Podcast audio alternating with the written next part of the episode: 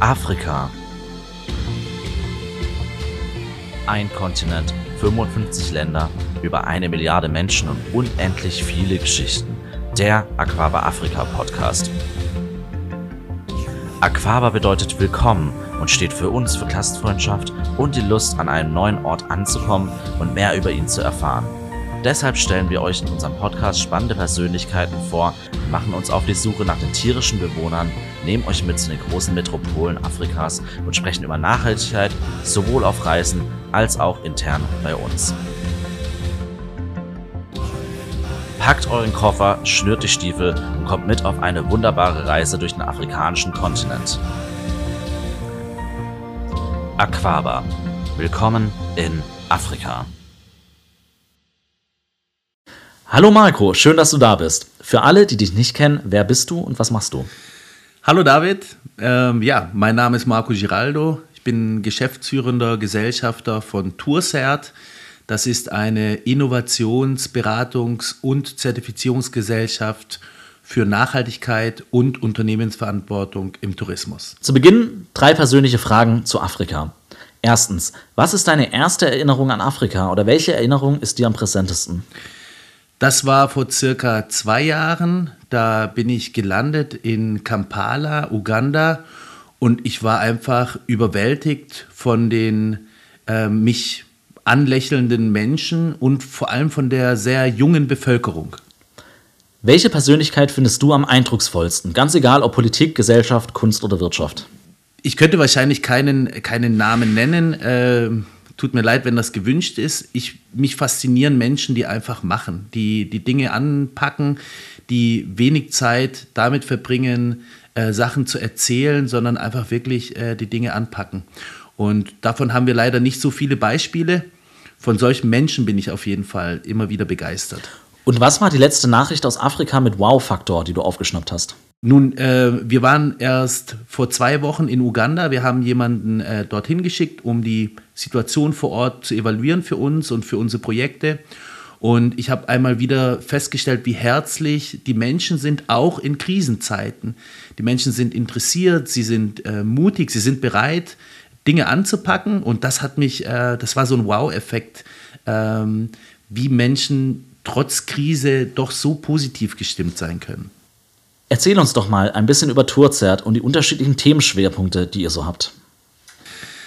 Also Tourset beschäftigt sich mit diesem doch sehr abstrakten Thema Nachhaltigkeit, Unternehmensverantwortung und versucht diese Themen in eine touristische Realität zu übersetzen. Also was bedeutet es eigentlich, nachhaltig zu wirtschaften im Tourismus?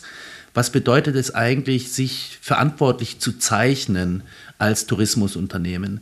Das Ganze versuchen wir über unsere Standards, über unsere Kriteriensysteme anfassbar zu machen, konkret zu machen und in die operative Wirklichkeit eines Tourismusunternehmens zu übersetzen.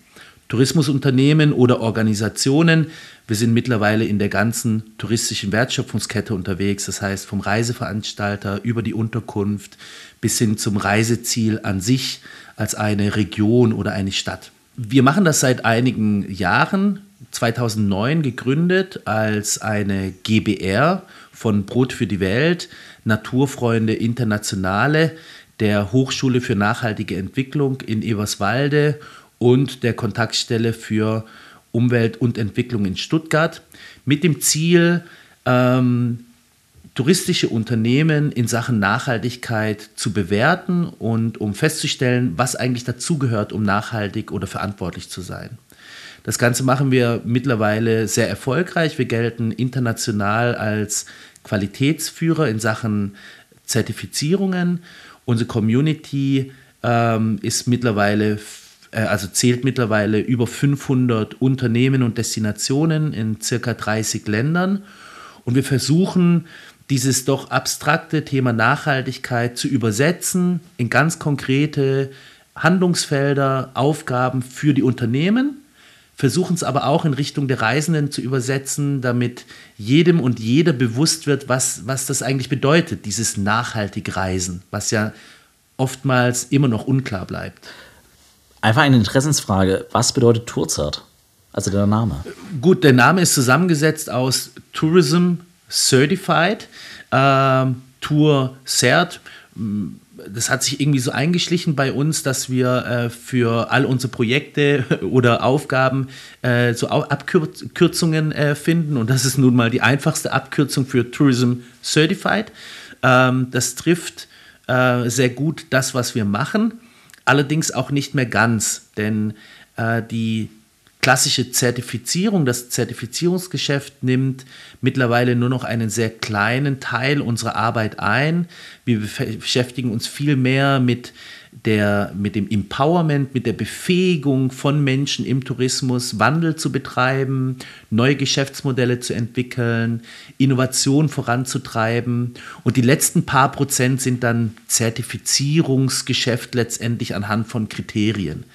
Ähm, also Tourcert, Tourism Certified, zertifizierter Tourismus. Das ist eigentlich ganz logisch. Das ist ganz logisch. Fangen wir mal ganz hinten an äh, mit der Zertifizierung. Wir als Reiseveranstalter Aquaba Afrika, wir sind auch zertifiziert und gehen regelmäßig durch diesen Rezertifizierungsprozess durch.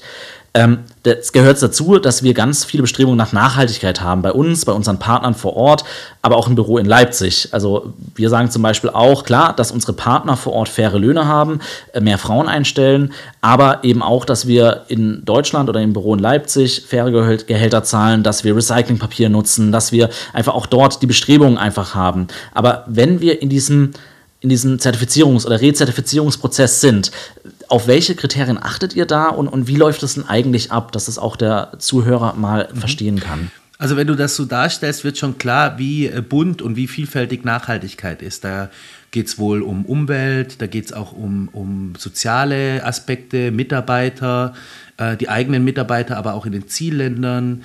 Es geht um ökonomische Nachhaltigkeit, Wertschöpfung, wie viel Geld bleibt eigentlich wo, wann, wie hängen. Und genau das schauen wir uns an. Ähm, wir tauchen sehr tief ein in die touristische Wertschöpfungskette. Wir benötigen einen sehr klaren Status quo über äh, die Nachhaltigkeitsperformance letztendlich unserer, unserer Mitglieder und in dem Fall von Aquaba Travel. Wir müssen verstehen, wie ihr in diesen drei Dimensionen der Nachhaltigkeit steht, um dann auch später keine dieser Dimensionen, also nochmal ökonomisch, ökologisch oder sozial zu Lasten einer anderen zu entwickeln oder zu bevorzugen. Wenn wir über Nachhaltigkeit sprechen, geht es ja letztendlich um ein Gleichgewicht dieser Dimensionen, die sich ja teilweise in Konkurrenz zueinander bewegen. So. Und somit schauen wir uns in den Erst- oder auch Rezertifizierungsprozessen immer wieder dieses gesamte Bild einmal an. Dazu gehört sicherlich auch die Büroökologie an eurem Standort, aber genauso interessieren uns die Vorgänge wenn eine Reise verkauft wird, was passiert mit der An- und Abreise, wie steht es um die Kundeninformation, werden ähm, CO2-Kompensationen angeboten, wie viel vom Reisepreis bleibt eigentlich im Reiseland, wenn die Reise vorbei ist. Und das heißt, wir bewegen uns hier immer ähm, in gewissen Abständen auf einen sehr intensiven äh, Baustein zu, der aber auch immer wieder tolle Ansätze, tolle Handlungsimpulse setzen kann für die dann folgenden Monate als Reiseveranstalter. Wir versuchen das komprimiert zu halten, denn letztendlich ist ein Reiseveranstalter ein Reiseveranstalter und kein Sustainability Expert oder äh, jemand, der morgens aufwacht und sagt, Mensch, ich schreibe heute wieder tolle Nachhaltigkeitsberichte. Ihr wollt tolle Reisen verkaufen und dafür solltet ihr den Großteil des Jahres investieren. Einige wenige Wochen im Jahr solltet ihr euch allerdings ernsthaft, konzentriert und mit einem sehr professionellen Rahmen, den wir euch bieten, mit dem Thema der Nachhaltigkeit auseinandersetzen ähm, und, und letztendlich bewerten, analysieren, bewerten und aber auch strategisch verankern, was ihr eben in diesen, in diesen Zeiten rauszieht für euch. Ja. Und wie viele Personen sind dann bei der Bearbeitung eines solchen Zertifizierungsantrags oder an einem Zertifizierungsprozess pro Unternehmen beteiligt? Also es ist so, dass wir seitens Tourcert mindestens einen Coach, so nennen wir, wir nennen uns nicht Berater, sondern wir sind Coaches, wir sind Begleiter, wir sind äh, Ermöglicher, äh, Motivatoren zur Seite stellen. Ein großes Unternehmen wird oftmals von zwei oder drei Coaches unsererseits betreut. Im Unternehmen selbst hängt es natürlich davon ab, wie das Unternehmen aufgestellt ist. Einige Unternehmen haben sogenannte NachhaltigkeitsmanagerInnen ähm, eingestellt oder wirklich Stellen geschaffen, die sich ausschließlich mit diesem Thema auseinandersetzen. Ähm, andere haben das eben als Zusatzthemen in den bestehenden Stellenbeschreibungen verankert. Und auch dort reicht es dann eben von einer Person, die sich um das Thema kümmert, bis hin zu ganzen Arbeitsgruppen, ähm, die eben dieses Thema der Nachhaltigkeit und der Erst- und Rezertifizierungsprozesse behandeln. Wir haben auch ähm, tolle Erfahrungen gemacht mit der Einbindung von jungen Menschen in, in diesem Thema Nachhaltigkeit, äh, vor allem in der Hotellerie kenne ich ein paar äh, Vorzeigebeispiele, wo quasi alle Auszubildenden sich in dieser Nachhaltigkeits-AG äh, engagieren möchten und eben dann dem oder der Nachhaltigkeitsmanagerin zuarbeiten. Als junge Menschen äh, die Hauptverantwortung dafür sicherlich nicht liegen, aber eben alle mitzunehmen, ähm, eben einzuladen, einen Beitrag zu leisten. Und da wären wir im Übrigen auch beim Erfolgsfaktor der Nachhaltigkeit. Die Menschen im Unternehmen müssen verstehen, worum es geht. Äh, was machen, was haben da diese Chefs oder die Chefinnen beschlossen? Was ist mein Beitrag? Wie kann ich mich hier einbringen? Ähm, das ist ein wesentlicher Erfolgsfaktor, ob ein Unternehmen dann später wirklich nachhaltig ist oder es sich halt nur vorgenommen hat, aber niemand macht mit, weil niemand weiß, worum es geht. Ist ein interessanter Aspekt, weil grundsätzlich, wir werben ja auch damit. Wir sagen, wir sind ein nachhaltiger Reiseveranstalter. Und natürlich haben wir das Tourzeit-Logo, wir sind zertifiziert und da schwingt ein gewisses Versprechen mit. Doch es gibt immer wieder die Rückfrage, wo dann viel gesagt wird, ist dieses Logo, ist das nicht eher Greenwashing oder was auch immer? Aber wir sagen ja schon zusammen, Tourzeit als auch Aquaba, wir haben dieses Versprechen der Nachhaltigkeit. Äh, wie kannst du da sicher gehen oder wie könnt ihr als Tourzeit sicher gehen, dass wir als Reiseveranstalter am Ende dieses Versprechen auch einhalten, das ihr gebt? Ja, ich verstehe. Also wir haben zunächst einmal ein umfassendes Regelwerk er, erarbeitet, um festzustellen, ob ein Unternehmen nachhaltig wirtschaftet oder nicht. Das haben wir nicht von äh, Grund auf neu erfunden, sondern es gibt einige Referenzsysteme, global gesehen. Da gibt es ISO-Normen, es gibt Umweltmanagement, Regelwerke und es gibt auch den Global Sustainable Tourism Council, äh, sozusagen der Polizei in, in, bei den, von den Nachhaltigkeitszertifizierungen. Wir bieten euch diesen Rahmen an, um euch einmal selbst zu finden um, und um entsprechende Nachweise zu erbringen. All das, was im Zertifizierungs- oder Rezertifizierungsprozess passiert, wird letztendlich von einem externen Auditor, einem Gutachter oder auch Gutachterin überprüft und in einem Gutachten zusammengefasst. Das reicht aber nicht aus, denn wir sind eine der wenigen Zertifizierungsorganisationen, die sich noch einen, einen dritten, eine, eine dritte Meinung äh, äh, leisten, und zwar in Form des ehrenamtlichen Zertifizierungsrates. Das ist ein Gremium, ehrenamtlich, wie gerade schon gesagt, zusammengesetzt aus Vertretern aus Politik, Forschung, Wirtschaft, äh, Verbraucherschutz und so weiter, die letztendlich die Entscheidung über die Zertifizierung treffen anhand der Kriterien und anhand der Empfehlung des Gutachters. Wir selbst sind natürlich immer daran interessiert, dass ein Unternehmen dann letztendlich auch zertifiziert wird, aber wir können diese Entscheidung nicht treffen. Wir entkoppeln somit die Entscheidung in ein unabhängiges und somit auch unbestechliches Gremium und machen somit die Zertifizierung wirklich belastbar. Das heißt, wenn ein Unternehmen Tourcert zertifiziert ist, dann ist wirklich auch Nachhaltigkeit und Verantwortung drin und das können wir dann eben durch diese Mechanismen auch belastbar nach außen kommunizieren. Heißt nicht, dass wir zu 100% nachhaltig sind, diesen Status gibt es nicht. Es ist kein Endziel. Man ist nicht irgendwann mal nachhaltig, lehnt sich zurück und das war's. Nachhaltigkeit ist eher als ein Prozess zu verstehen, eine Entscheidung, eine Disziplin des guten Managements und da geht es eher darum, sich jeden Tag, jede Woche, Monat oder Jahr nachhaltiger aufzustellen, die Dinge zu optimieren, ja, dass sie eben, dass der Impact oder die negativen Auswirkungen des Wirtschaftens möglichst klein, reduziert, ähm, äh, reduziert werden oder vermieden werden, aber nie mit dem Anspruch, 100% äh, nachhaltig zu sein. Das wird wahrscheinlich gar nicht gehen. In dem Moment, wo man sowas denken könnte, gibt es wahrscheinlich wieder neue Erfindungen, neue Technologien, die wieder neue Türen aufmachen. Und somit ist es ein Weg, der wird begleitet durch Tourcert und er wird regelmäßig überprüft von unabhängigen Instanzen und somit bleibt das Ganze doch sehr belastbar und, und stark in der Aussage. Jetzt mal ganz provokativ gefragt. Es gibt Reiseveranstalter, die sind zertifiziert, es gibt andere, die sind nicht zertifiziert. Welchen Mehrwert hat der Kunde, wenn er jetzt sagt, ich gehe zu einem zertifizierten Unternehmen? Er könnte ja auch einfach, sage ich mal, woanders buchen, wo keine Zertifizierung dahinter steht. Ähm, welchen Gewinn hat er dadurch bei uns? Nun, ich glaube, ähm, die Zertifizierung ist, äh, könnte man vielleicht so ein Stückchen weit mit der, mit der äh, Erdbeere auf dem, auf dem Schokomuffin vergleichen. Ja? Wenn kein ordentlicher Muffin da ist und auch keine ordentliche äh, äh, Sahnehaube, dann hebt die Erdbeere nicht. Ja, dann kann ich recht wenig mit der Erdbeere anfangen. Das heißt, wir brauchen erstmal einen richtig guten Muffin, schön gebacken, mit einem guten Teig, mit einer schönen Sahnehaube drauf und dann kann ich die Erdbeere draufsetzen. Das heißt aber nicht, dass ein nur Muffin oder ein Muffin nur mit Sahne nicht gut schmeckt. Und so würde ich es auch so ein bisschen transportieren auf die Reisebranche. Natürlich kann man auch tolle und wahrscheinlich auch super nachhaltige Reisen bei einem nicht zertifizierten Unternehmen buchen. Das heißt ja nicht, dass nur die Zertifizierten die Guten sind. Aber mit einem Zertifikat geht man einen Schritt weiter.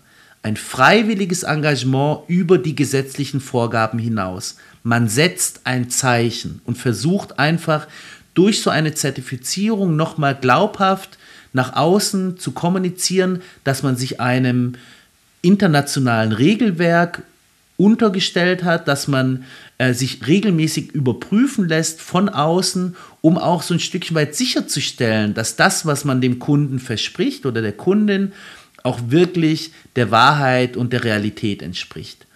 Ähm, Im Übrigen nutzen es die wenigsten der Unternehmen als ein Marketinginstrument. Es geht oftmals wirklich um die Überprüfung der eigenen des eigenen Verständnisses, der Überprüfung der eigenen Prozesse. Und ich kenne einige unserer Kunden, die sagen, ich möchte das gar nicht groß im Marketing spielen.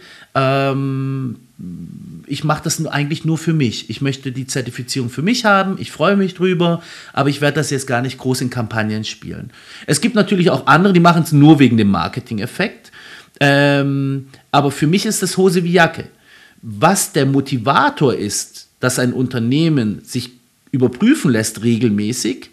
Das kann ich nicht beeinflussen. Ich, mir ist es nur wichtig, dass es die Unternehmen tun, damit wir auch nach und nach mehr Unternehmen haben, die eben diese externe Überprüfung vorweisen können. Denn die Gefahr ist sonst oft, dass aufgrund verschiedener Umstände, wirtschaftlicher Druck, irgendwas hat nicht funktioniert, die Nachhaltigkeit hinten runterfällt, der Veranstalter, das Hotel aber sich trotzdem als nachhaltiges Unternehmen positioniert hat, aber eben äh, hier überhaupt gar nicht nachhaltig gewirtschaftet hat und, und letztendlich dann von Greenwashing die, die Rede sein kann. Ja, etwas wird äh, suggeriert, was gar nicht, äh, was gar, gar nicht der Wahrheit entspricht. Und ihr als Reiseveranstalter könnt ihr euch ja auch frei machen. Es könnte ja sein, man beschuldigt euch, ja, ihr, ihr, ihr nennt euch nachhaltig, aber ich habe da eine schlechte Erfahrung gemacht. Dann könntet ihr immer auf eure externe Überprüfung und Zertifizierung hinweisen und sagen, hm, mag ja sein, alles in allem sind wir aber unabhängig zertifiziert für unsere Performance, was nicht heißt, dass hier und da mal eine Rückfrage sein kann. Eine Kundenbeschwerde, irgendwas ist nicht aufgegangen, wie wir es uns gedacht haben, aber mal grundsätzlich lassen wir uns überprüfen. Und das ist der Mehrwert. Ich glaube, die Kunden sind kritisch geworden. Die Kunden sind sensibler geworden, auch im Kontext von Corona. Wir wollen schon sehr genau wissen, unter welchen Umständen äh, die Reise zustande gekommen ist. Ja, äh, fängt an bei den Lebensmitteln natürlich. Ja, dieser, dieser, äh, ich würde sagen, Bio ist kein Trend mehr, sondern es ist halt in der das Bio gleich besser. ja, äh, es geht weiter über die, ähm, über die Textilien, ja, äh, wo man vermehrt Wert drauf legt, dass es eben kein Billig, Billigkram ist. Und es geht auch um die wichtigsten Tage oder die schönsten Tage im Jahr. Und ich glaube, äh, mehr und mehr Reisende wollen schon sehr genau wissen, wer da involviert war, äh, wie diese Reise zustande gekommen ist und was auch so ein Stückchen weit hinter dem Anbieter steht, hinter dem Reiseveranstalter oder der Person im Reisebüro, die mir diese Reise verkauft. Da muss schon eine Schippe draufgelegt werden. Es geht nicht mehr nur um die 14 Tage irgendwo, sondern es geht um die Story drumherum und die kann man hervorragend absichern eben über die Komponente der Nachhaltigkeit. Das heißt, um es einfach zusammenzufassen, zu sagen, der Kunde kann buchen, wo er will. Er kann auch sehr viele nachhaltige Optionen sehen auf dem Markt. Nur bei, wenn eine Zertifizierung dahinter steht, kann es sich sicher sein, dass es auch am Ende des Tages so sein wird. Äh, und ich denke mal, natürlich spielt das, das äh, natürlich spielt auf jeden Fall das gute Gewissen mit. Aber vor allem weiß er, für meine Reise wird niemand ausgebeutet meine Reise hat den bestmöglichen Impact für alle Leistungsträger unterwegs. Das stimmt. Ähm, man muss sich das einfach mal ähm, ehrlich überlegen. Also es gibt die, die wenigsten Kunden werden bei dir anrufen oder ins Reisebüro gehen und nach einer zweiwöchigen nachhaltigen Reise fragen, in der die Menschenrechte gewahrt werden, die Umwelt geschont und die lokale Wertschöpfung möglichst hoch ist. Das ist nicht das Suchmuster, das sind nicht die Keywords, die eingegeben werden. Die Leute wollen die schönsten Tage im Jahr haben. Sie haben zwei Wochen Zeit, sie haben ein Budget dafür. Sie suchen Abenteuer, Entspannung, Natur, Fahrradfahren, whatever. Ja? Und dann ist das Angebot aber immer noch erschlagend. Es ist unglaublich, wie viel Angebot wir haben im Tourismus. Wir haben ja einen Überhang.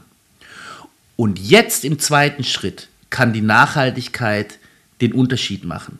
Im zweiten Schritt kann man sich über die Nachhaltigkeit differenzieren. Oh, die bieten alle dasselbe, aber der eine Anbieter ist nachhaltig.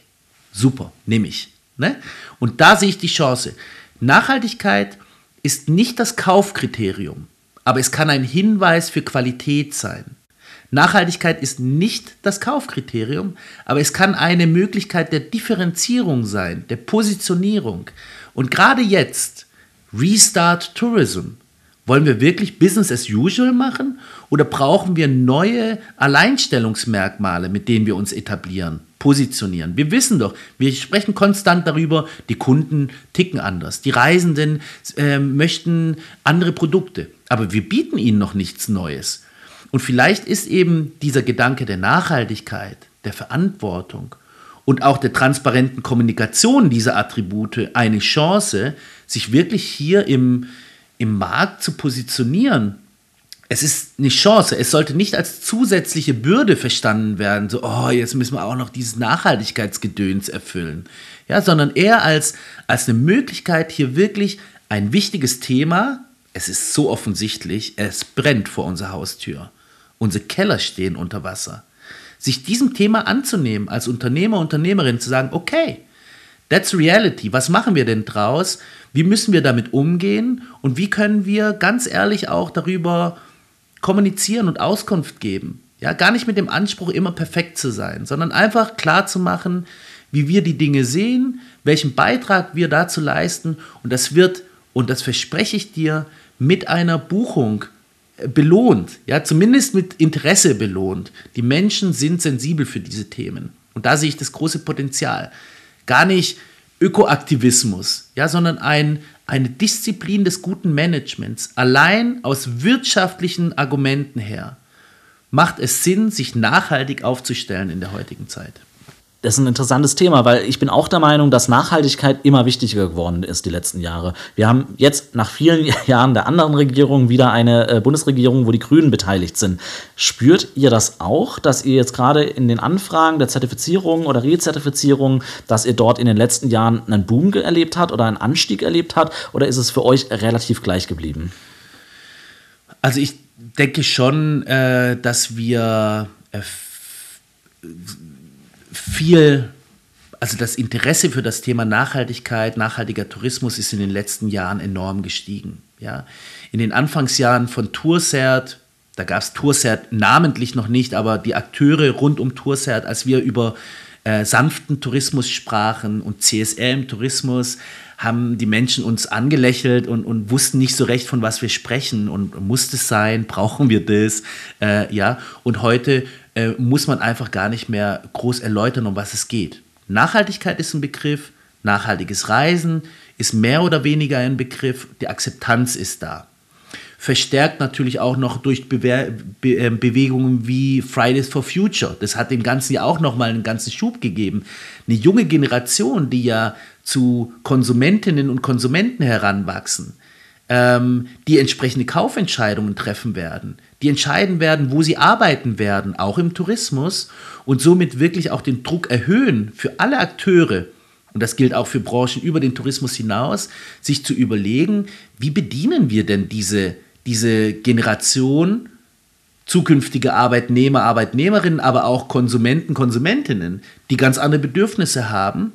Und so sieht man auch äh, vor Corona, vor der globalen Krise ein enormer Anstieg ähm, in der Nachfrage, sich hier gut aufzustellen. Dann gab es einen kurzen Stop, Full Stop, Vollbremse. Äh, der Fokus lag ganz stark auf der wirtschaftlichen äh, Nachhaltigkeit, könnte man hier aber auch sagen. Man musste erstmal klären für sich, wie geht man mit der Krise um. Aber wir haben da auch schon sehr schnell gesehen, dass diese bereits akzeptierten Nachhaltigkeitsaktivitäten und Maßnahmen sehr schnell wieder auf die Agenda gekommen sind und teilweise sogar beschleunigt und verstärkt durch all das, was man eben in der Krise gesehen hat, all die Notwendigkeiten, die sich aus so einer Krise auch ableiten lassen. Ich meine, fast jede zweite Online-Seminar ging um Nachhaltigkeit, Resilienz, wie können wir uns neu erfinden, Innovation, Qualität, im Endeffekt alles Synonyme von Nachhaltigkeit. Und das erleben wir auch jetzt gerade eine enorme Nachfrage, ähm, spannende Projekte, äh, zu denen wir eingeladen werden, um unser Know-how und auch unsere langjährige Erfahrung hier mit einfließen zu lassen, um Nachhaltigkeit von Anfang an richtig auszugestalten und nicht irgendwie äh, äh, sich selber jetzt irgendwie so zusammenzubasteln. Äh, weil, da wären wir nochmal am Anfang, man ist Reiseveranstalter oder man ist Hotel oder man ist Destination und kein Nachhaltigkeitsexperte oder Expertin. Und somit auch einfach die Empfehlung, holt euch das Know-how von außen. Ihr müsst es nicht alles selber können. Es gibt immer Wissenslücken. Ich meine, man ist aber gut beraten, diese Wissenslücken dann zu schließen. Und wenn man es nicht von aus der inneren Kraft machen kann, es gibt viele Menschen, die sich mit Spezialthemen beschäftigen und die einfach reinzuholen ins Unternehmen. Das ist oftmals gar nicht so teuer, wie man denkt.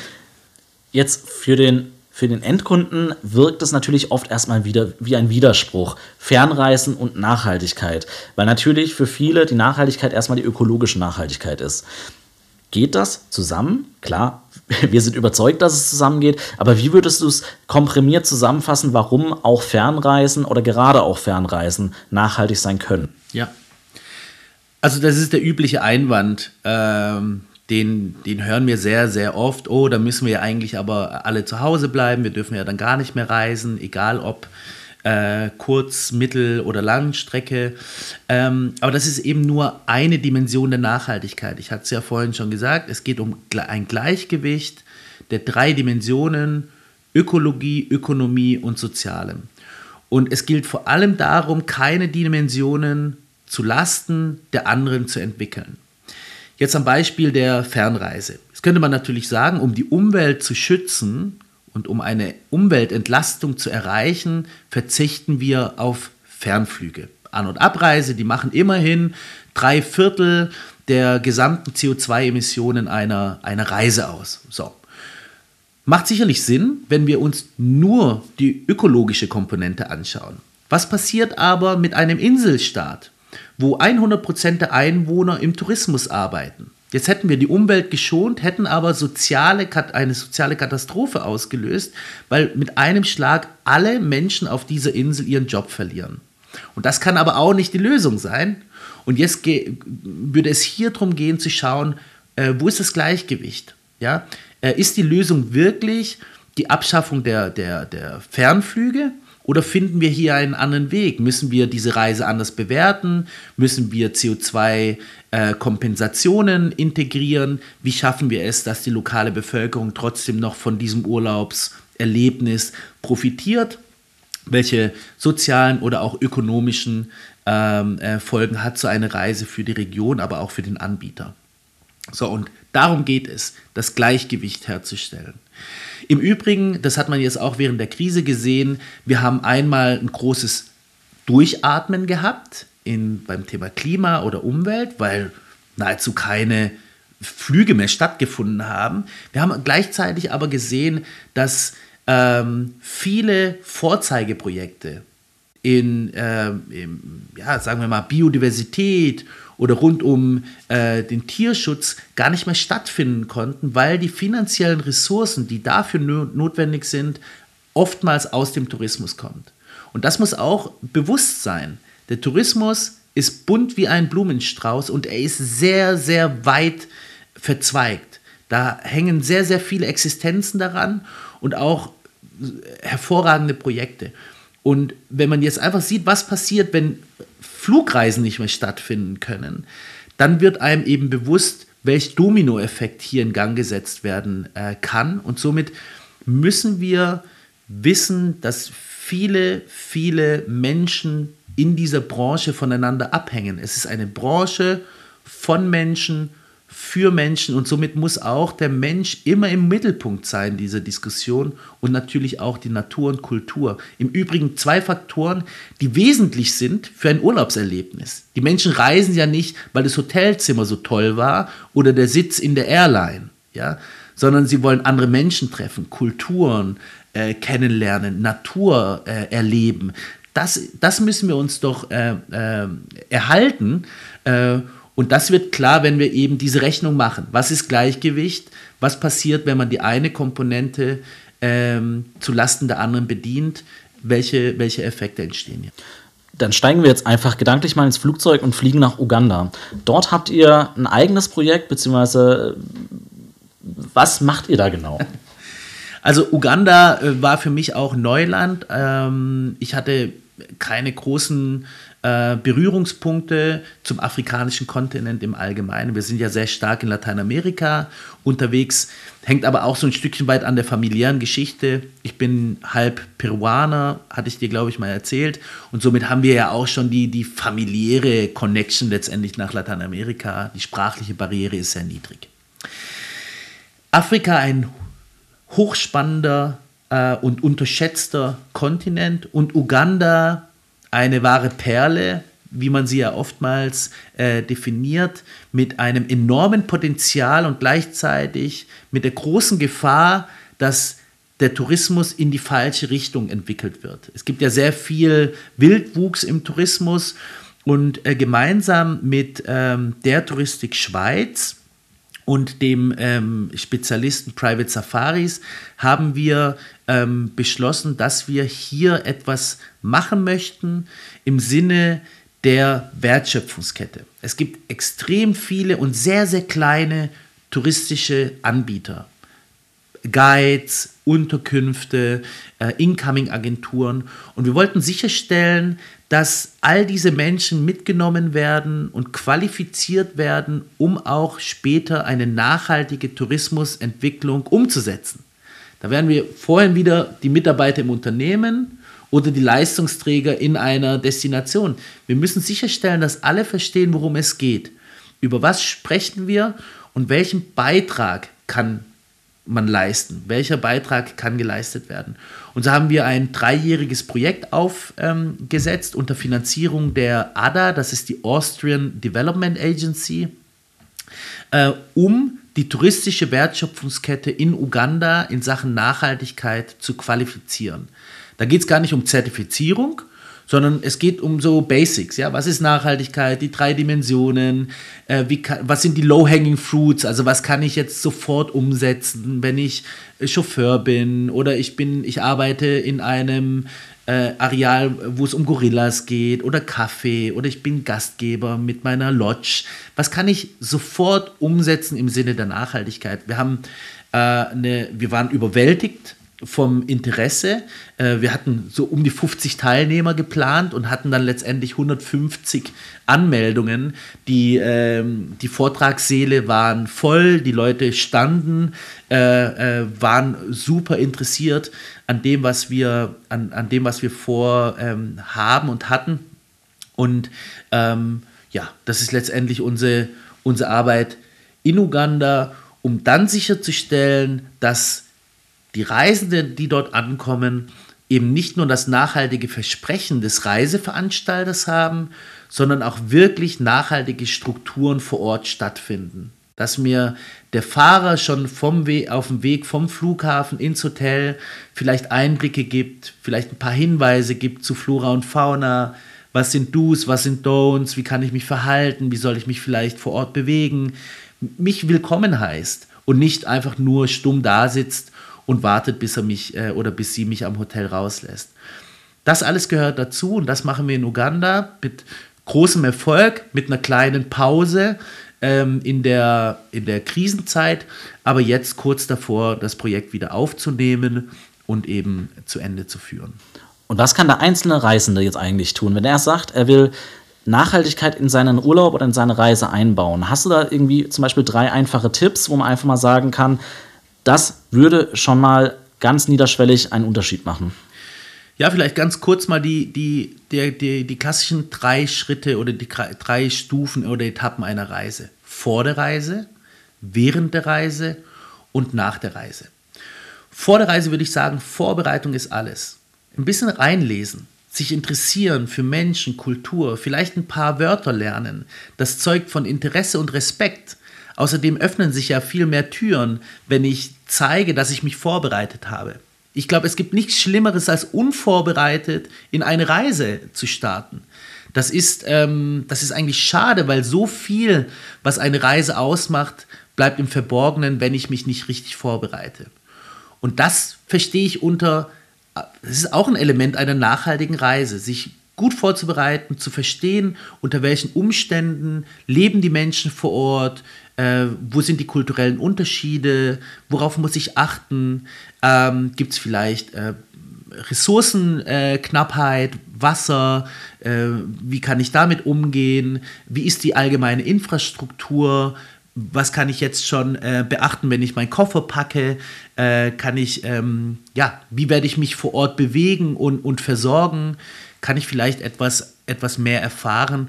Und wahrscheinlich werde ich das nicht nur aus dem klassischen Reiseführer erfahren, sondern aus einschlägigen Blogs, äh, Bewertungen von anderen Reisenden oder auch, ich empfehle immer die Sympathiemagazine, äh, kann man mal googeln, Sympathiemagazine.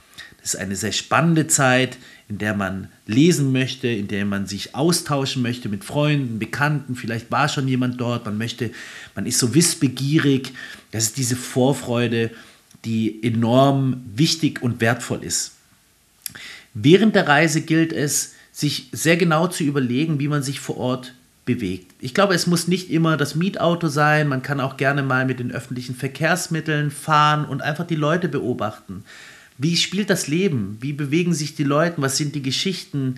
Das ist ex extrem spannend. Mit Sicherheit äh, nicht in jeder Stadt zu empfehlen, aber doch eine tolle Möglichkeit, um, um mitzubekommen, wie die Leute vor Ort äh, leben. Natürlich gehört dazu auch der sparsame Umgang mit den Ressourcen. Vor allem, wenn ich jetzt in einem Gebiet unterwegs bin, in dem es offensichtlich Wasserknappheit gibt, dann muss ich, egal wie heiß es ist, nicht zwei, dreimal am Tag duschen. Ja, natürlich verstehe ich den, den Wunsch, sich regelmäßig zu erfrischen, aber man kann es schlichtweg nicht bringen. Ja, auch zu überlegen, wie versorge ich mich den Tag über? Habe ich vielleicht eine Flasche dabei, die ich immer wieder auffüllen kann?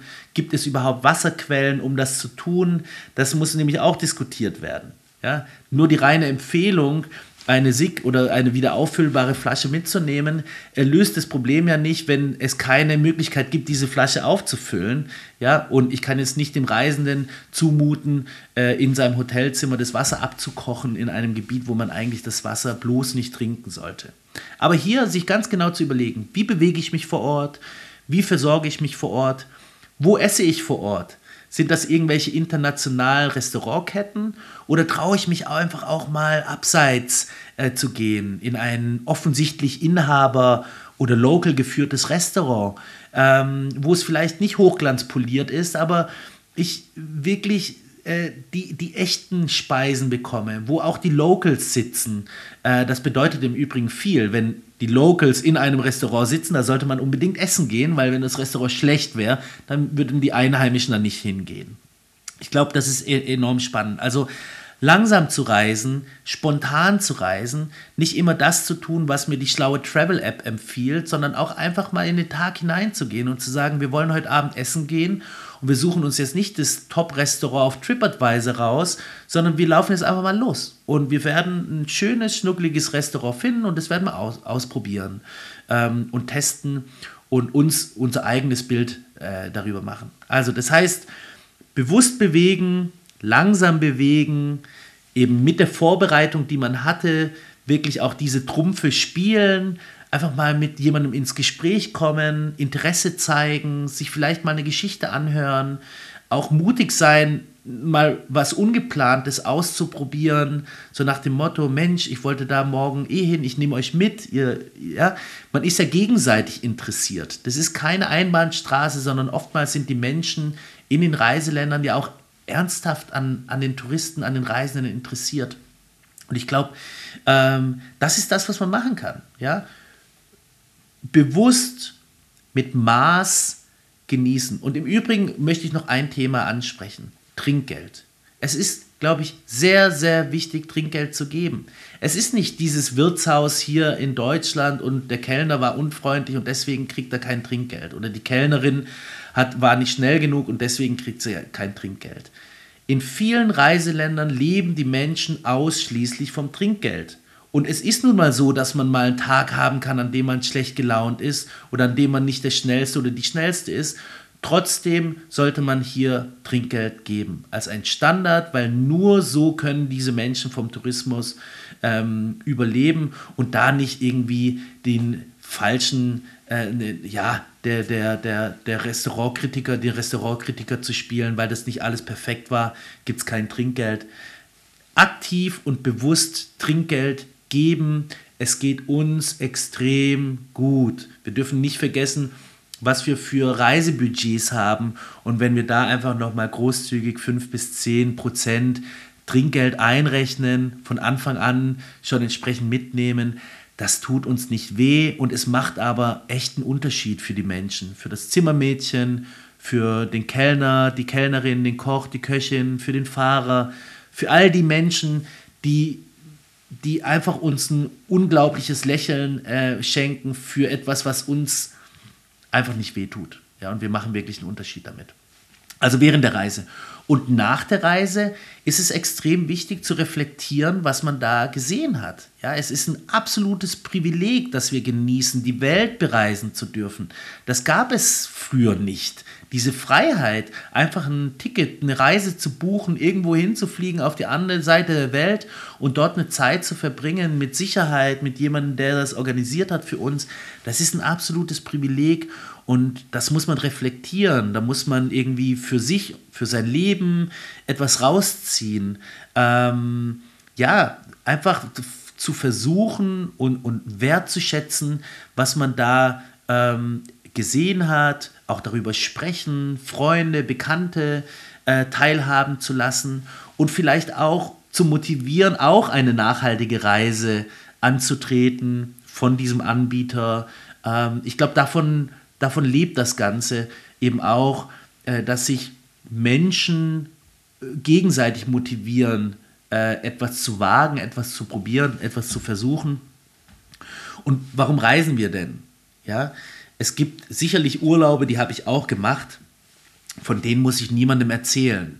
Ja, weil sie letztendlich aus einem Hotelzimmer und einer geschlossenen Anlage bestanden. Das ist keine Geschichte. Das war auch kein Abenteuer. Aber was erzähle ich denn irgendwann mal meinen Enkeln oder meinen Kindern?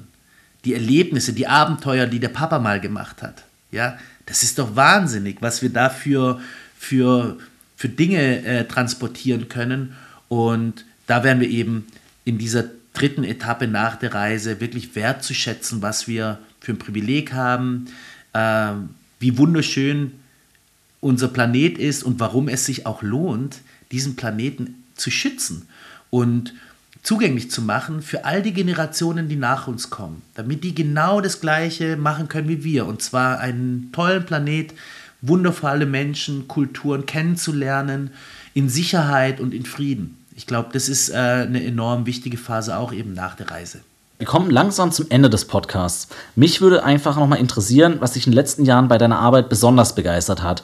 Gibt es da irgendeine Begegnung oder ein Projekt, was so richtig rausragend, spannend oder interessant war für dich? Also auch hier möchte ich kein konkretes Beispiel nennen. Das ist immer sehr schwer. Es gibt so viele tolle Beispiele.